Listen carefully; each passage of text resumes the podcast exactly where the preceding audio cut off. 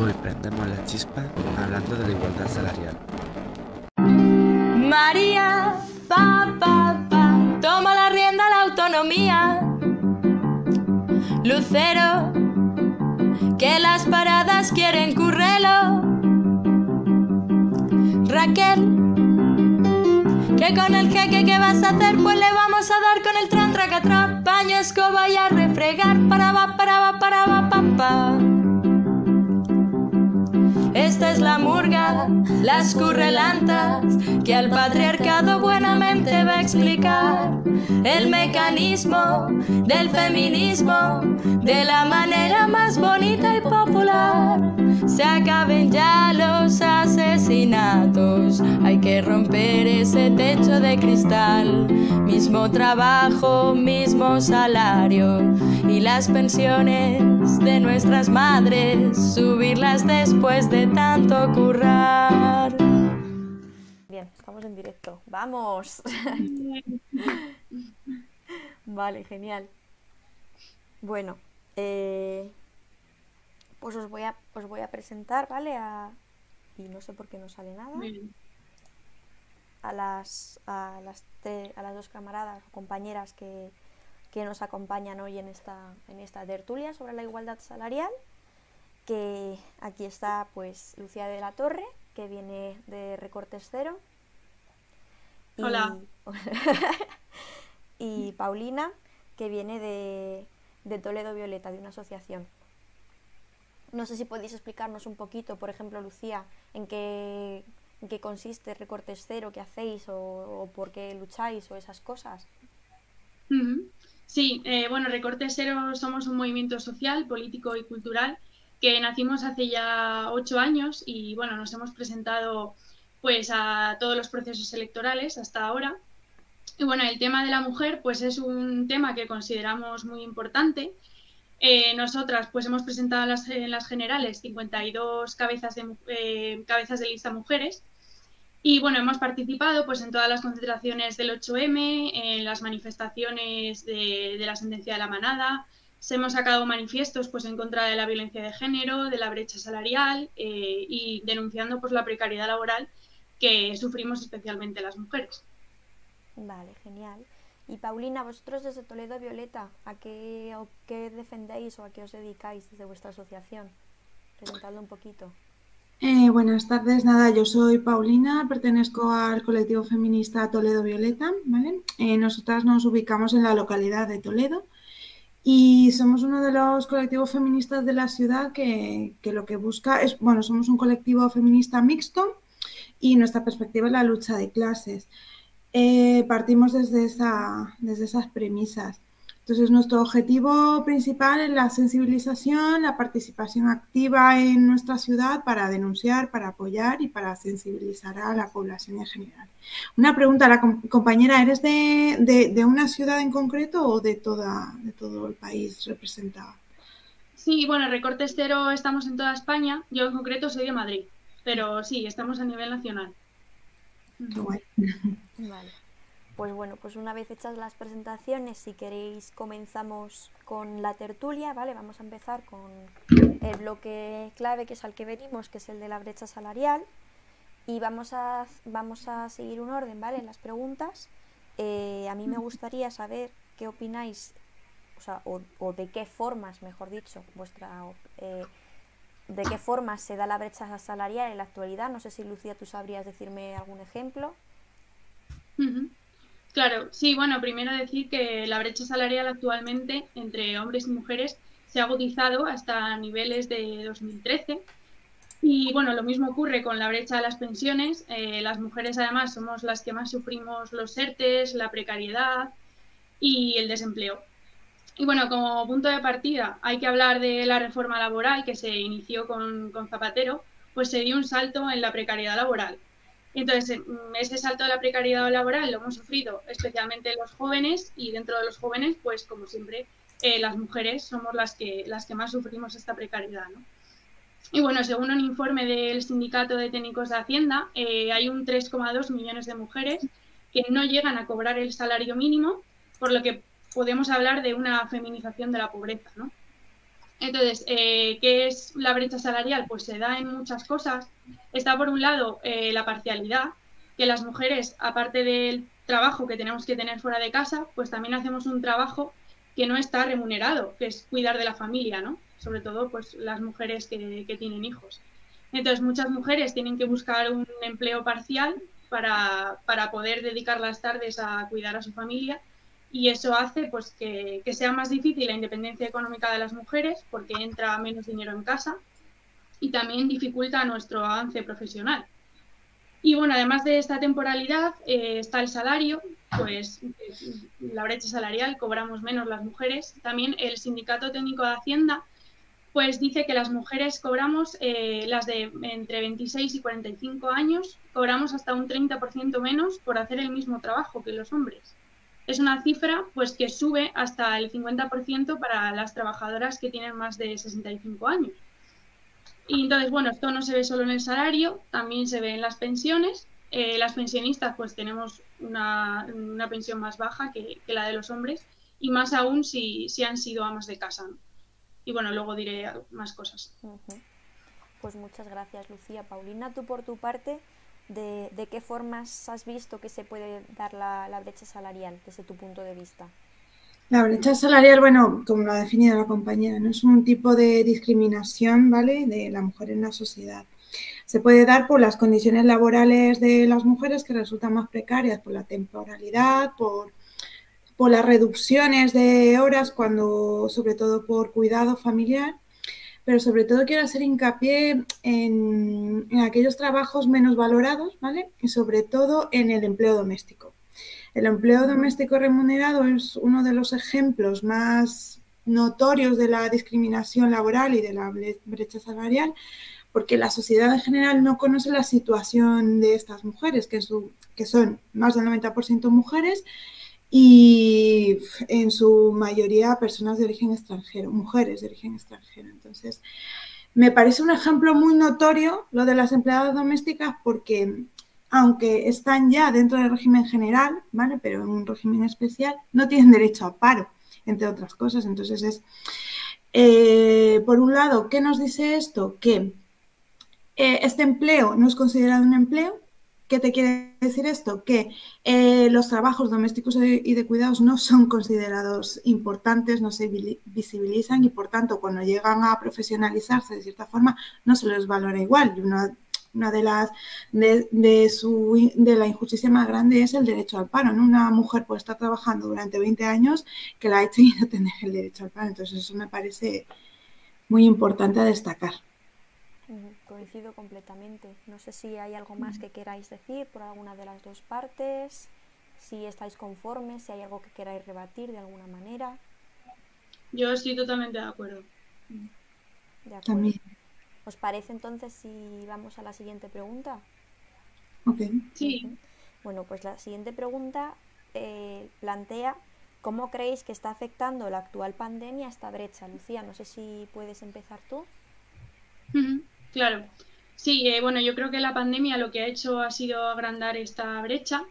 Eh, las mujeres pues hemos asumido mayoritariamente la carga extra que supone pues el cuidado del hogar y de la familia como consecuencia pues de que se han cerrado se cerraron los colegios de que pues la dificultad para externalizar los servicios domésticos y de cuidados de, de las personas entonces la crisis económica que estamos viviendo porque no solo estamos viviendo una crisis sanitaria sino que también es una crisis económica y social, pues la estamos sufriendo evidentemente mayoritariamente la clase trabajadora y dentro de la clase trabajadora pues siempre eh, las mujeres nos, solemos llevar la peor parte, ¿no?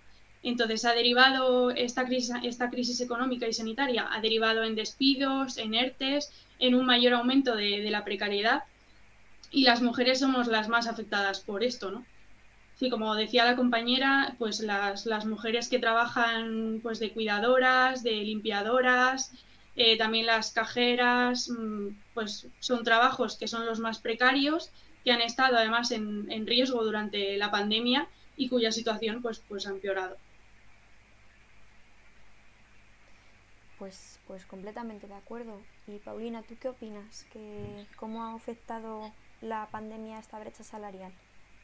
Igual que la compañera, ¿no? Es que esta situación sanitaria, esta crisis sanitaria acentúa más las desigualdades económicas. Que sobre todo caen en, en la clase trabajadora y en, concreto en las mujeres. ¿Por qué? Porque se acentúa más las discriminaciones que ya existían antes.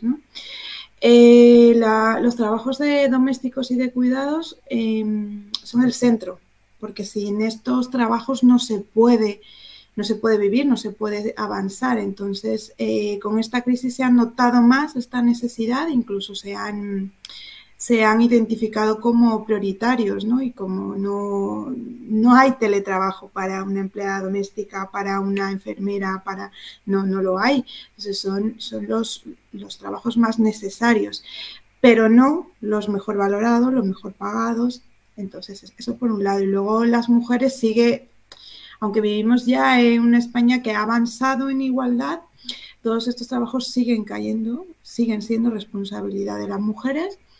Y claro, cuando, eh, cuando tienes que compatibilizar tu, tu, trabajo y tu casa y tu situación personal, pues bueno, pues somos las que elegimos reducirnos la jornada, las que elegimos el teletrabajo, claro, y cuando tienes a, cuando tienes a tu cargo a menores, el teletrabajo es complicado, ¿no? Es, eh, en mi caso no, no, lo he visto de cerca porque no he, no he tenido que teletrabajar pero como teletrabaja una madre, una madre con hijos a cargo sola. es complicado, ¿no? Cuando los servicios públicos no son, no, son, no, están garantizados, ¿no? El acceso a una guardería, a la educación de 0 a 3 años, eh, la atención a personas dependientes. Entonces, eso que no, esa área que no, que no está recogida por los poderes públicos, ¿no? Recae en las mujeres, en su precariedad. Sí, sí, precisamente, o sea, estoy completamente de acuerdo. De hecho, precisamente os iba a plantear, eh, pues sí, que pensáis que el teletrabajo más que una ayuda ha supuesto un problema a nivel más eh, particular dentro de las casas, dando a la mujer eh, más carga doméstica sobre las tareas o sobre los hijos, mm, sobre los hombres. No sé qué pensáis vosotros. Mm. Sí, yo creo que, el teletrabajo pues, pues ha supuesto un problema en, muchas ocasiones, pero bueno, como todas las, todas las medidas, todos los planteamientos, si no se hacen bien, pues, pues no salen bien. Entonces, no sé, pretender que, todo el mundo trabaje en casa teniendo a los hijos eh, y teniendo que ocuparse de ellos, pues a ver, eso es, es imposible, ¿no? Al final mm, no puedes atender bien el trabajo, no puedes atender bien a tus hijos y bueno, ha derivado en, pues, en problemas, ¿no? Las mujeres eso, en definitiva, tenemos que poder conciliar y pues tiene que haber guarderías públicas de calidad, que, todo el mundo se las pueda permitir y que pues podamos trabajar fuera de casa y no tengamos que elegir entre tener un trabajo fuera o poder atender a nuestros hijos. Completamente de acuerdo, sí, Es importante recalcar eso, ¿no? La doble jornada que tienen las mujeres, ¿no? En tu trabajo y en tu casa lo que he dicho antes, ¿no? Eh, ya vivimos en sociedad, hemos avanzado en la España de ahora, no en la España de los, de los años 50, pero sigue recayendo de forma indirecta o más directa esa responsabilidad y pienso que el teletrabajo también es una trampa, porque el teletrabajo puede abaratar costes e, en una empresa, pero recaer más responsabilidad en, la persona en su casa, ¿no? y cuesta desconectar cuando terminas la jornada laboral. Entonces, yo lo miro con cautela el teletrabajo. Vale. Eh, ¿Algún comentario o alguna incidencia más que queréis realizar? Eh, ¿Algo que queráis compartir o preferís que pasemos ya a la siguiente pregunta? Sí, también por lo que decía la compañera, es verdad que además el teletrabajo, no, no solo además por conciliar, sino todos los gastos de más que ha supuesto para, para los trabajadores, de la factura de la luz, de comprarme un asiento cómodo para el ordenador, a lo mejor incluso pues, la empresa muchas veces no, no, se ha hecho cargo de que tú tengas un portátil, lo has tenido que comprar tú, y son unos gastos de los que ninguna empresa se ha hecho cargo, que han ido a, a las familias, a los trabajadores, y bueno, pues esto en mitad además de una crisis económica, pues ha supuesto un gasto que, que deberían, se debería haber, habido ayudas o que lo hubieran afrontado las empresas y no que, que, lo, haya tenido que asumir cada familia. Una cosa más del teletrabajo, yo creo que también hay que mirarlo con cautela porque si se puede, es una forma, yo lo veo como de externalizar. Entonces, si tú puedes tener determinados trabajos, si tú puedes tener a el personal informático, por ejemplo, de teletrabajo en su casa, ¿vale? Puede significar o puede abrir la puerta a tener esa misma plantilla en otro país, donde abarates aún más los costes. Entonces, es como una trampa. Y ahora con esto de la, con la pandemia y todo, creo que la población en general está a favor y se quiere regular porque, claro, también tú, si te tienes que trasladar de una zona, hablo de Castilla-La Mancha, ¿no? de Ciudad Real, que hay más paro que en Madrid, ¿no? Te trasladas a Madrid, pero claro, entonces si tú te quedas en Ciudad Real y trabajas para Madrid, al de Madrid le va a dar igual que trabajes en Ciudad Real o que trabajes en Ecuador o que trabajes en Bolivia, donde te va a pagar la mitad de sueldo. Entonces creo que hay que mirar con cautela porque puede abrir una puerta podemos dar paso a una externalización de, la mano de obra que ya existe, pero más acentuada. Es algo que hay que regular, ¿no? Al final. Muy de acuerdo con todo. Chicas, vamos a pasar, si nos importa, la siguiente pregunta, por no desviarnos tanto del tema, que he visto que tal, ¿vale? Eh, ¿Qué otros factores consideraríais que ha promovido la brecha salarial, Lucía? Sí, eh, bueno, hay una cuestión importante que, también es brecha salarial, que son pues, los trabajos que ocupamos mayoritariamente mujeres. Eh, bueno, ya lo hemos comentado, pero por remarcarlo, pues eh, las cajeras mayoritariamente son mujeres, limpiadoras, niñeras, cámaras de piso, cuidadoras. Entonces también por incidir que, que esto es principalmente una cuestión de clase, lo primero, ¿vale? Porque los que ocupan estos trabajos Mm, pues son mujeres que no han podido estudiar, que tienen problemas económicos, de una clase social baja. Eh, son trabajos en los que falta regulación, que muchas veces se cobra en negro, las mujeres no cobran la seguridad social. Y eso mayoritariamente, aparte de que, de que son pues eso, la clase trabajadora, la que ocupa estos trabajos más precarios, son especialmente mujeres y inmigrantes, ¿no? Y eso, por remarcar que la brecha social, pues primero, eh, la brecha salarial, perdón, es una cuestión de clase y, también, y también de las mujeres, porque, por ejemplo, pues Ana Patricia Botín no sufre la brecha salarial, ni techos de cristal, ni, pues, ni, ningún tipo de discriminación por ser mujer, ¿no?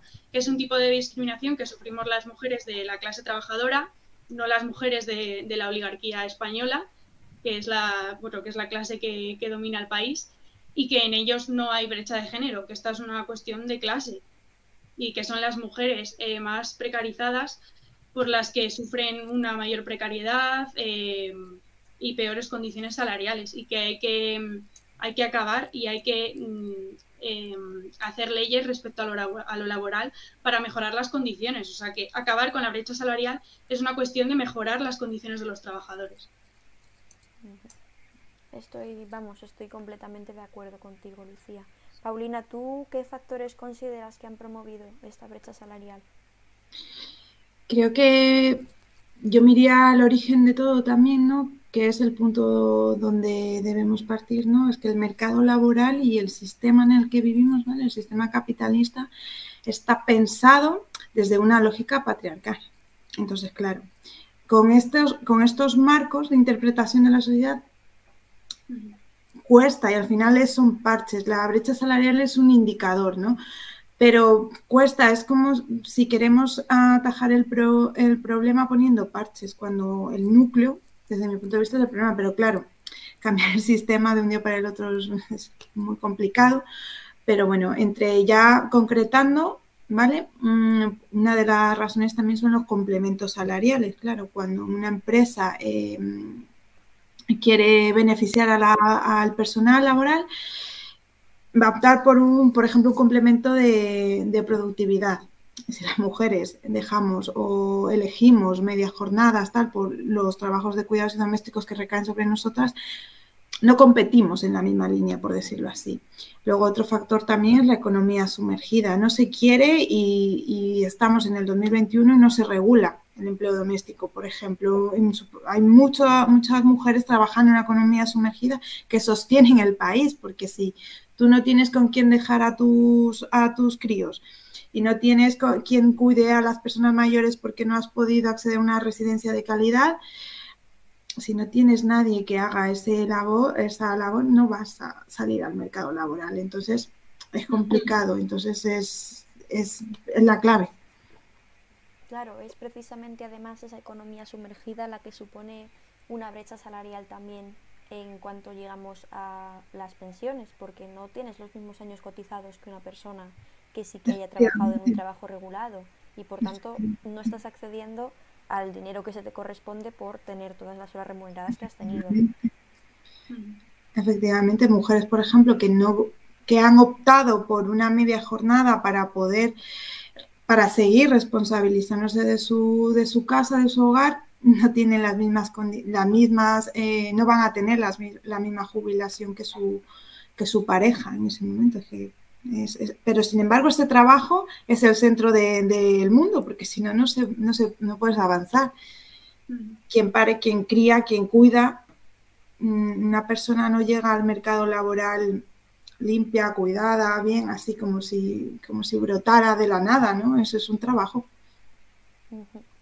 También estoy, estoy de acuerdo también con lo que ha dicho Lucía, que hay que abordar esta brecha salarial, bueno, y también con lo que ha dicho Paulina, desde una perspectiva de clase, porque lógicamente una persona que tenga mayor capacidad económica va a salir a un mercado laboral mucho más beneficioso para él que alguien que esté luchando por sobrevivir todos los días. No sé si estáis de acuerdo conmigo, no sé. Desde luego, sí, sí. ¿Tenéis alguna, algo más que queráis aportar, algo más que queráis decir? ¿Queréis que pasemos a la siguiente pregunta? Sí. Por mi parte, podemos seguir. No sé si la compañera que quiere decir algo. De acuerdo, pues entonces vamos a pasar al tercer bloque, ¿vale? Que es la proposición de, de alternativas.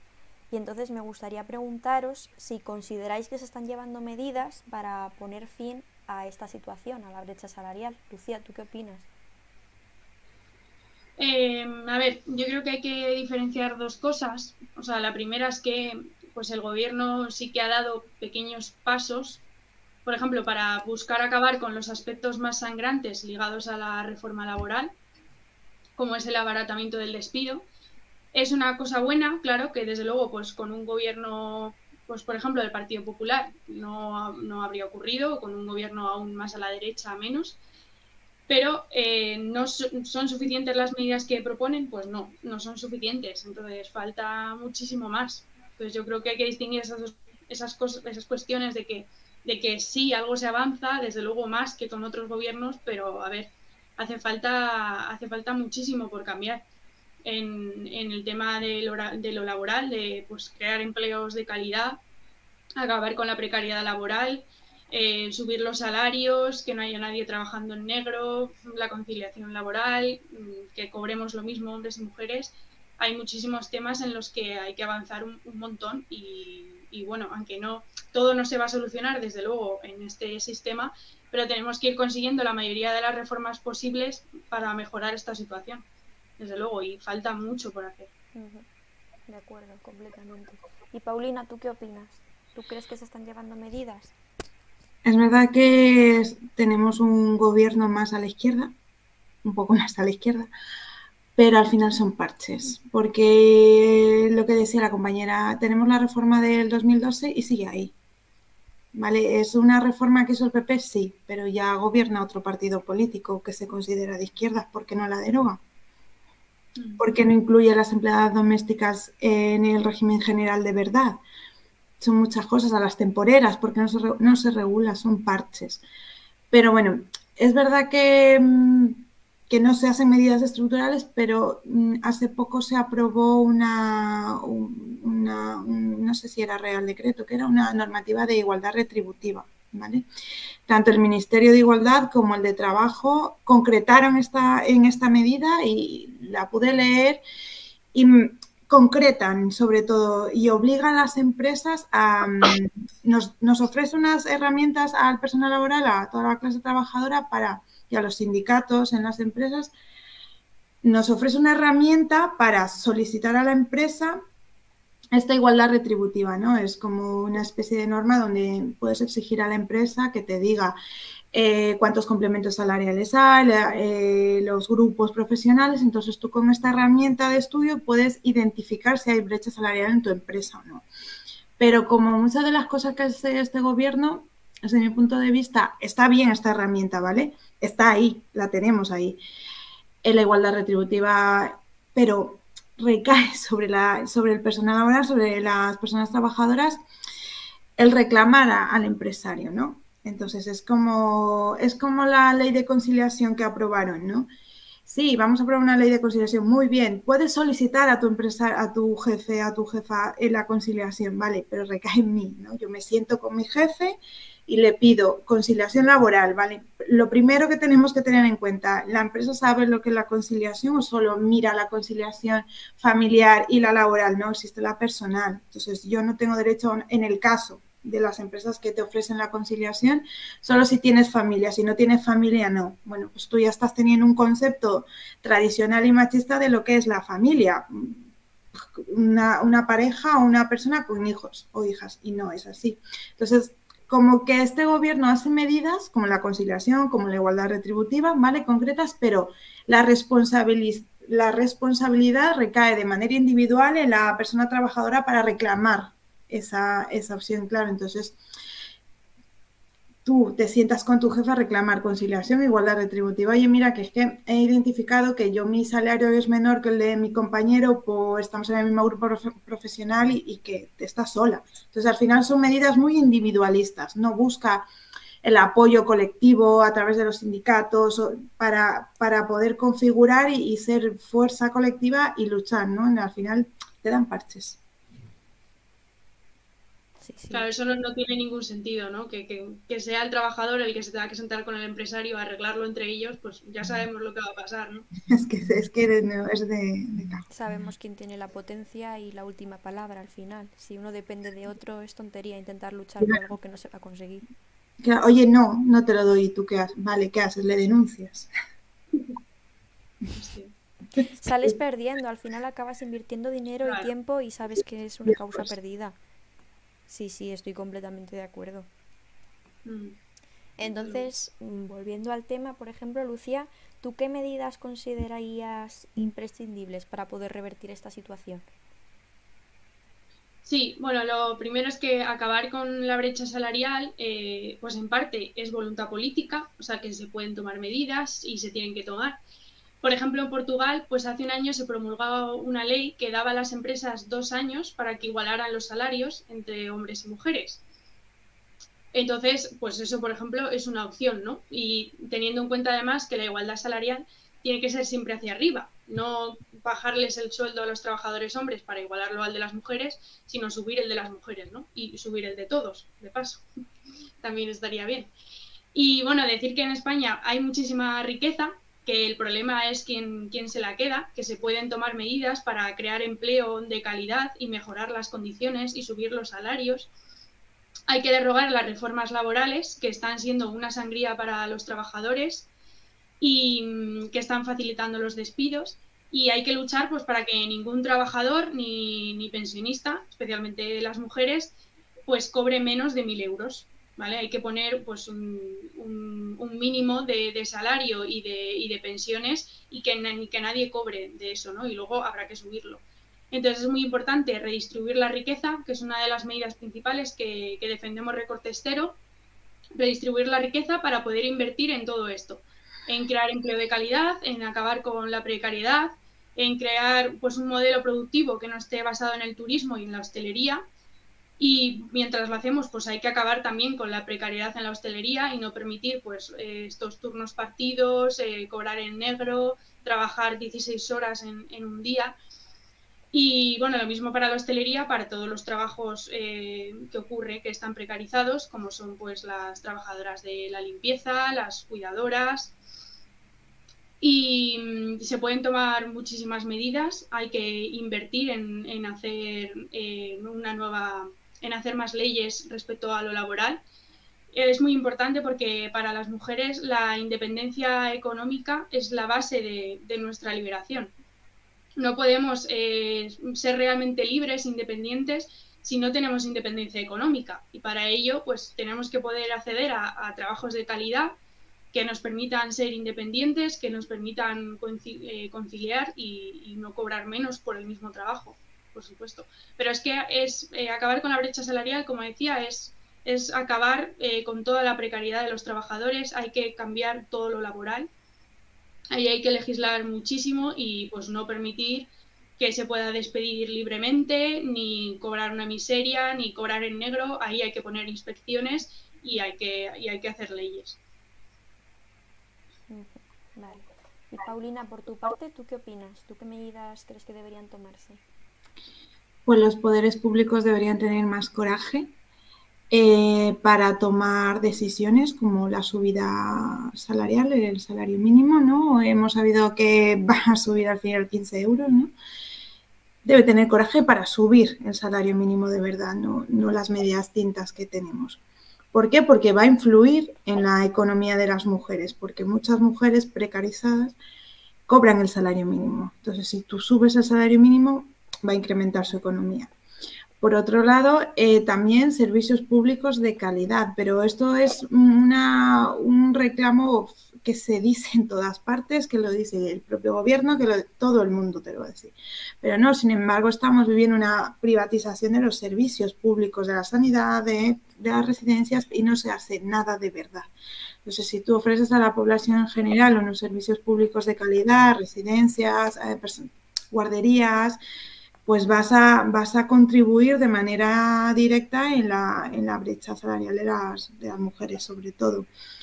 También conciencia de, la sociedad, ¿no? De, toda, de todas las personas somos responsables de, de, informarnos y de, y de promulgar, ¿no? ¿Qué es la brecha salarial en la empresa? En, porque tú puedes saber el concepto, tú puedes estar a favor y políticamente, eh, lo políticamente correcto, nadie va a estar en contra.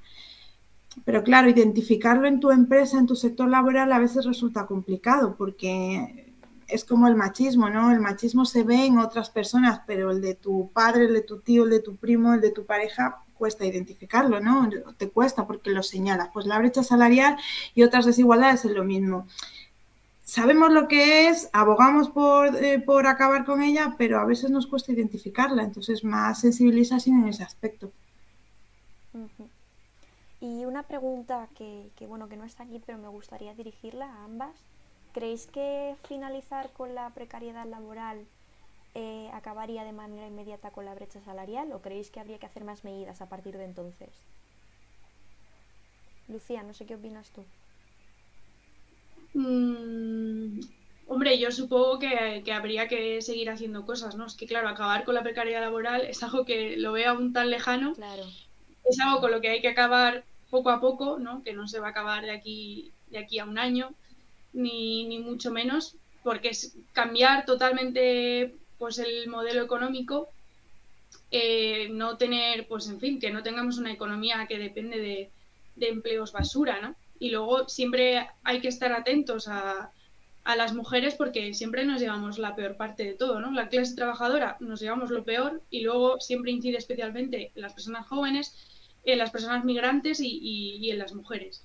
Entonces, mm, siempre hay que estar atento, ¿no? Para, que, para no perder derechos. Y yo creo que sí que tendríamos que seguir, que seguir legislando para acabar con, para que no hubiera eh, desigualdad, no hubiera brecha salarial pero bueno, acabar con la precariedad laboral pues, pues mm, sería maravilloso y, es lo principal y lo primero que hay que hacer. sería sobre todo primordial para el hecho de que por mucho que se eliminase la, la, brecha salarial entre hombres y mujeres, ninguno siguiese cobrando sueldos precarios o siguiese teniendo una economía pobre, por supuesto. Claro. Paulina, no sé qué opinarás tú. Pues es una muy buena pregunta porque muchas veces es como si se priorizara la lucha de clases ¿no? a, la, igualdad de las mujeres. ¿no? Que si acabamos con la precariedad laboral, acabaríamos con las desigualdades de las mujeres y los hombres, en parte, pero no en todo.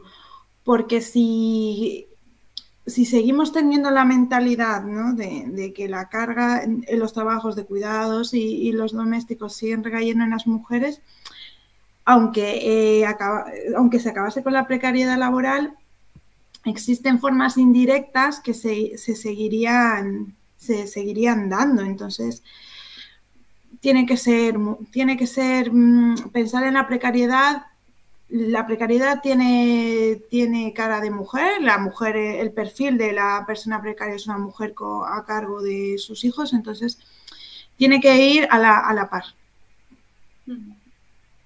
Sí, yo estoy de acuerdo en que tiene que, ir a la par.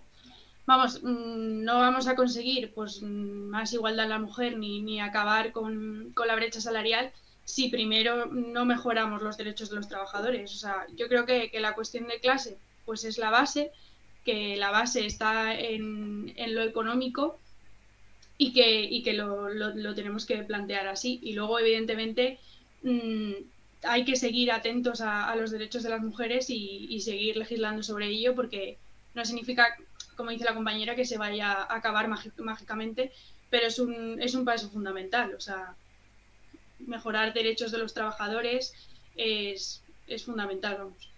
Claro, al final los trabajadores también son mujeres, entonces el mejorar la calidad de vida de los trabajadores es mejorar también la calidad de vida de ellas, aunque lógicamente es igual de importante la de ellas que la de ellos y por tanto hay que seguir luchando para que se mantenga y que, bueno, no, no que se mantenga, sino que cambie el cómo está distribuido dentro del poco alcance económico que tenemos la clase trabajadora entre hombres y mujeres.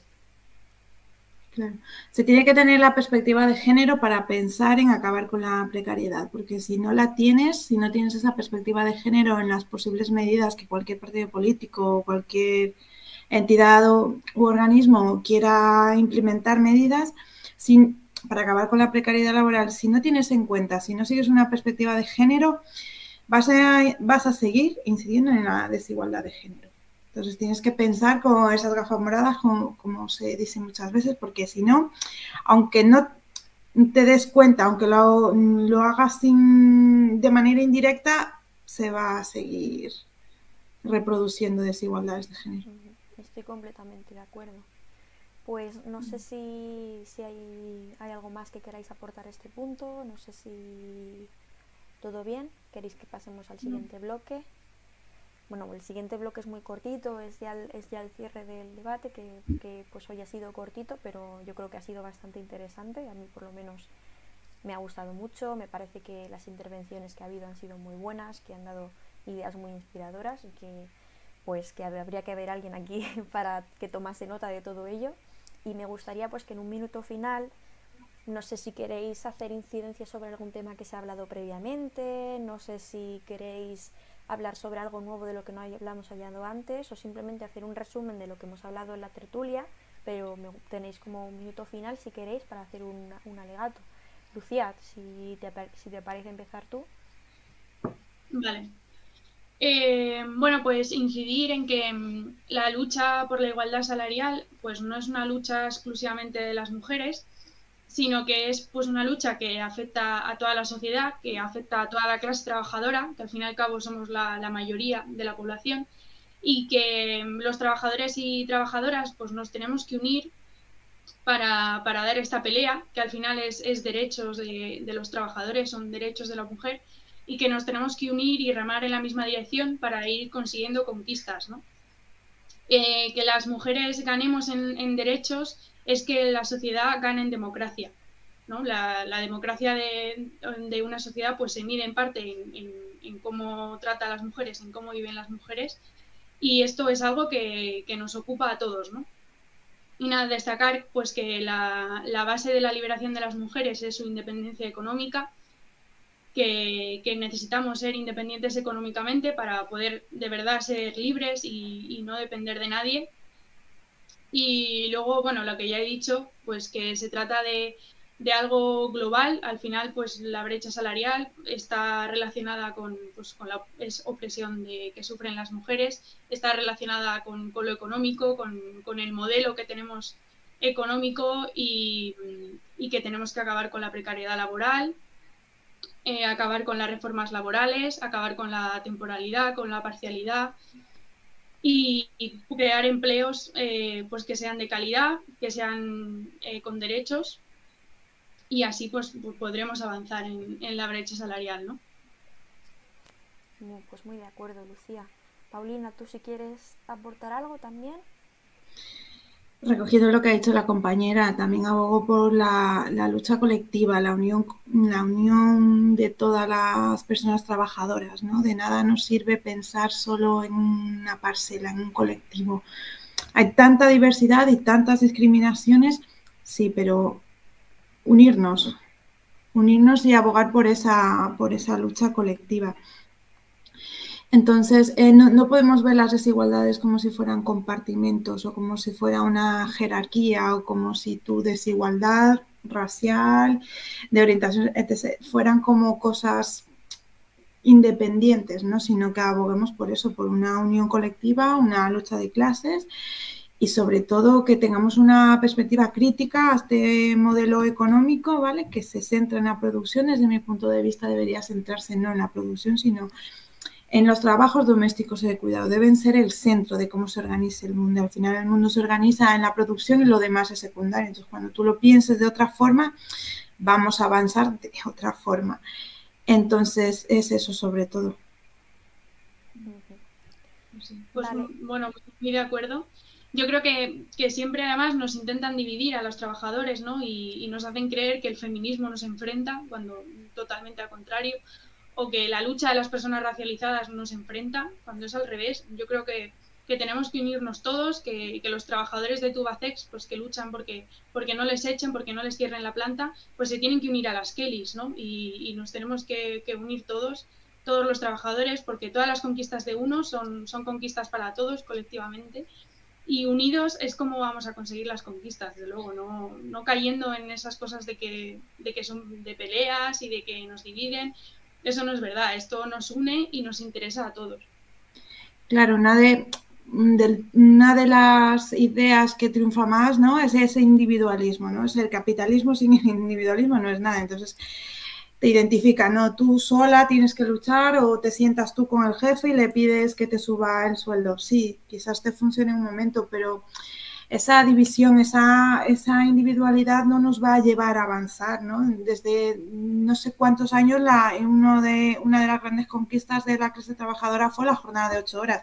¿Cuánto, cuánto tiempo llevamos con la jornada de ocho horas? ¿no? Desde, no sé cuántos años son, pero vamos, muchísimos.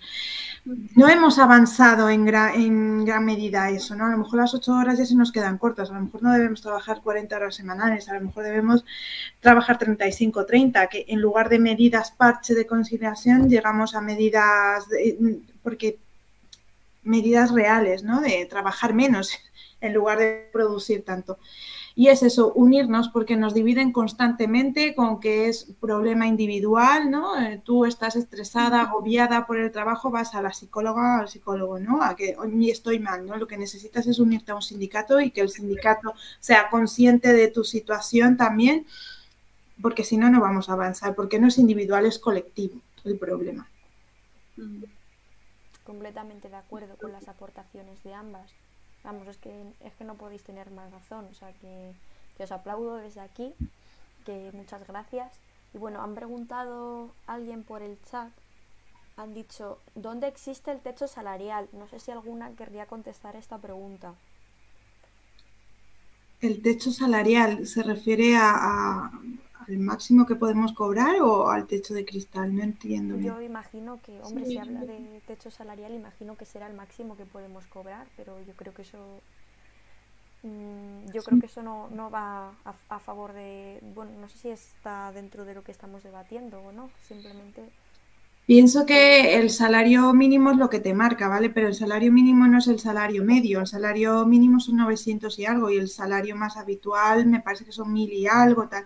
Entonces, eh, ¿cuál debería ser el tope? El que nos permita vivir de verdad, ¿no? Que vaya acorde con los precios de alquiler, con la cesta de la compra, porque si yo cobro, imaginemos, 1.200 euros y el piso de alquiler son 600 y tengo dos menores a cargo, pues tiene que ir, tiene que tener una lógica y no, y no la tiene.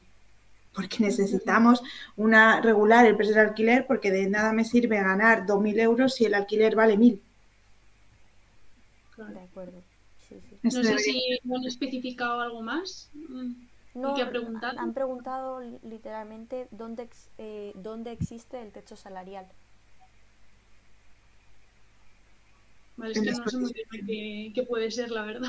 Yo tampoco, yo me- creo que es una creo que creo que va más acorde a lo que dice Paulina, yo creo que, que es eso, que el techo salarial pues debería estar en un precio razonable que nos permita vivir con dignidad y en el cual eh, no se permita que, que otra gente a raíz de lo que gane pues pueda explotar a gente que, que cobre menos dinero por ello.